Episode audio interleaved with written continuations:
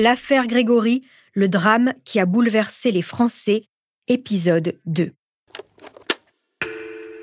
Alors pourquoi cette vengeance qui est le corbeau de l'épanche sur Vologne Pourquoi s'en prendre à un enfant de 4 ans et demi? Depuis la mort du petit Grégory, toute la France se pose la question. À l'épanche sur Vologne, le clan Villemain se mure dans le silence et le chagrin.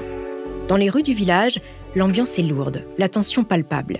Les allées et venues des gendarmes sont scrutées. Malheur à celui qui est convoqué. Tout le monde soupçonne tout le monde. Les habitants jouent à cache-cache avec les journalistes qui sont partout. Au café, à la poste, dans les rues. Ils tapent au carreau, bloquent les portes avec le pied quand on leur ouvre.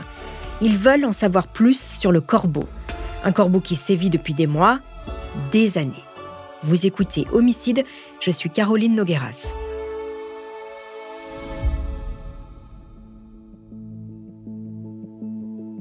À l'épanche sur Vologne et dans les environs, tout le monde était au courant les Villemains sont la cible d'un corbeau. Tous reçoivent régulièrement des lettres d'une écriture incertaine et maladroite où se mêlent insultes et menaces, le tout avec le niveau d'orthographe d'un élève de primaire. Jean-Marie Villemain y est surnommé le chef. Ça fait des mois que ça dure. Écoutez cet extrait du JT de 20h d'Antenne 2 du 17 octobre 1984. Christine Jacot, la nourrice de Grégory, raconte.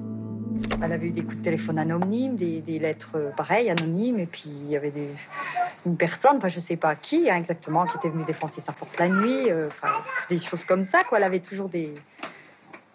Il y avait des menaces, quoi, puis sans plus. Sans plus. Sauf que là, un enfant est mort. Le harcèlement a commencé en 1981. À l'époque, Jean-Marie Villemain vient d'être nommé contremaître. Grégory a soufflé sa première bougie. Les Villemains ont emménagé dans leur nouvelle maison. Ils viennent d'installer le téléphone. Il faut quand même vous préciser que le téléphone fixe à l'époque, il est filaire. Le modèle le plus courant, c'est un appareil à cadran rotatif, pas encore de touche. À l'arrière, une sorte d'écouteur permettait à une deuxième personne d'écouter justement la conversation sans parler. Le micro étant dans le combiné, sans possibilité de mettre l'échange en haut-parleur. Alors composer un numéro prenait plusieurs secondes. Les Villemains ont le téléphone depuis peu. En ce début des années 1980, le nombre des foyers équipés d'une ligne a bondi. Fini de devoir aller au café pour passer un coup de fil en échange d'une pièce d'un franc. Ça sonne. Jean-Marie décroche. Il croit à une mauvaise blague et raccroche. Ses parents aussi reçoivent des appels anonymes. Certains jours, le corbeau appelle frénétiquement. Parfois, il se tait. Dans son livre La voix rauque, le journaliste Thibaut Solano écrit Monique décide de noter chaque dérangement sur un agenda qui traîne près du poste. On retrouvera bien plus tard, coincé entre le mur et le meuble, des feuilles sur lesquelles elle a dressé la liste chronologique des appels. 13 avril, 3 appels. 14 avril, 7 appels. 15 avril, 5 appels. 20 avril, 17 appels. Ça n'arrête pas. Le corbeau a ses créneaux favoris, le midi ou le soir après 19h, quand les époux Villemain sont assis sur le canapé devant les informations régionales de France 3. De quoi devenir fou.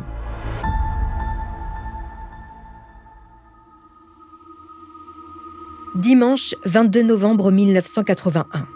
Il est 20h30, Christine est seule. Son bébé est chez sa mère. Comme un week-end toutes les cinq semaines, Jean-Marie est à l'usine jusqu'à 4 h du matin. Christine s'installe pour regarder le film du dimanche soir à la télévision. Une soirée seule, tranquille, c'est rare. Quand tout à coup, une insulte et le corbeau raccroche. Il rappelle. Injure sexiste. Christine panique. Elle supplie. Mais qu'est-ce que je vous ai fait? La voix à l'autre bout du fil annonce. C'est pas toi, c'est ton vieux. Christine menace. Elle va prévenir son mari.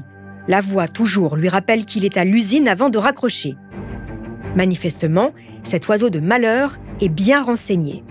Christine contacte Jean-Marie. Il parvient à la rassurer. Mais plus tard, dans la soirée, elle entend des pas sur le gravier. Elle en est certaine, il y a quelqu'un devant chez elle. On tape à la porte.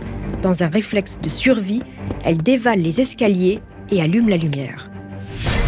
La vitre de la porte d'entrée a été brisée. Un bras tente d'ouvrir. Elle hurle. L'homme s'enfuit.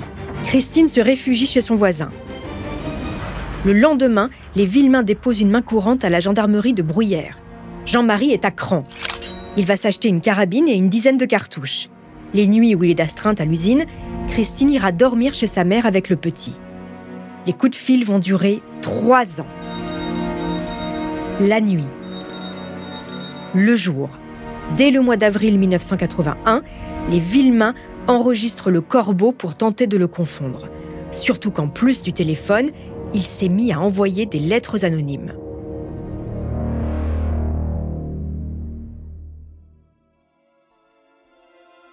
Avant de poursuivre cet épisode, nous voulions vous remercier pour votre écoute. Si vous voulez continuer à nous soutenir, abonnez-vous à la chaîne Bababam Plus sur Apple Podcast.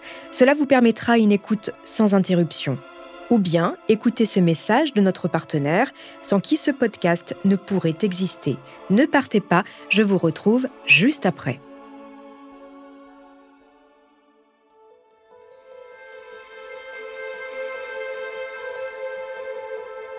4 mars 1983. Christine découvre dans l'embrasure d'un volet une lettre. Je vous ferai votre peau à la famille Villemain. 27 avril 1983 les parents de Jean-Marie Villemain ouvrent le courrier. Si vous voulez que je m'arrête, je vous propose une solution. Vous ne devez plus fréquenter le chef. Vous devez le considérer lui aussi comme un bâtard, le mettre entièrement de côté pour vous et ses frères et sœurs.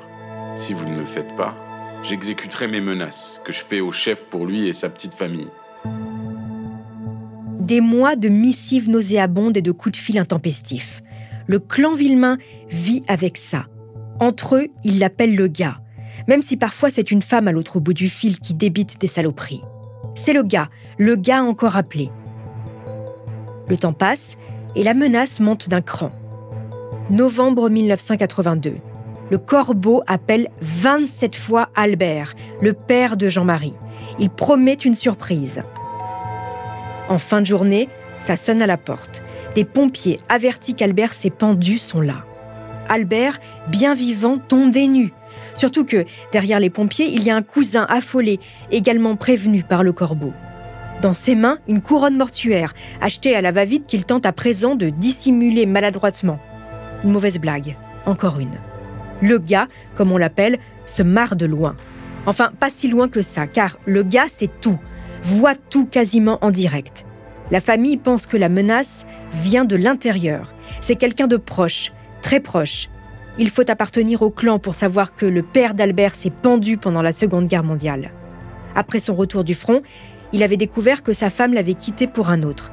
De désespoir, il s'était donné la mort non loin d'Aumonzé, derrière l'église de Saint-Jean-du-Marché.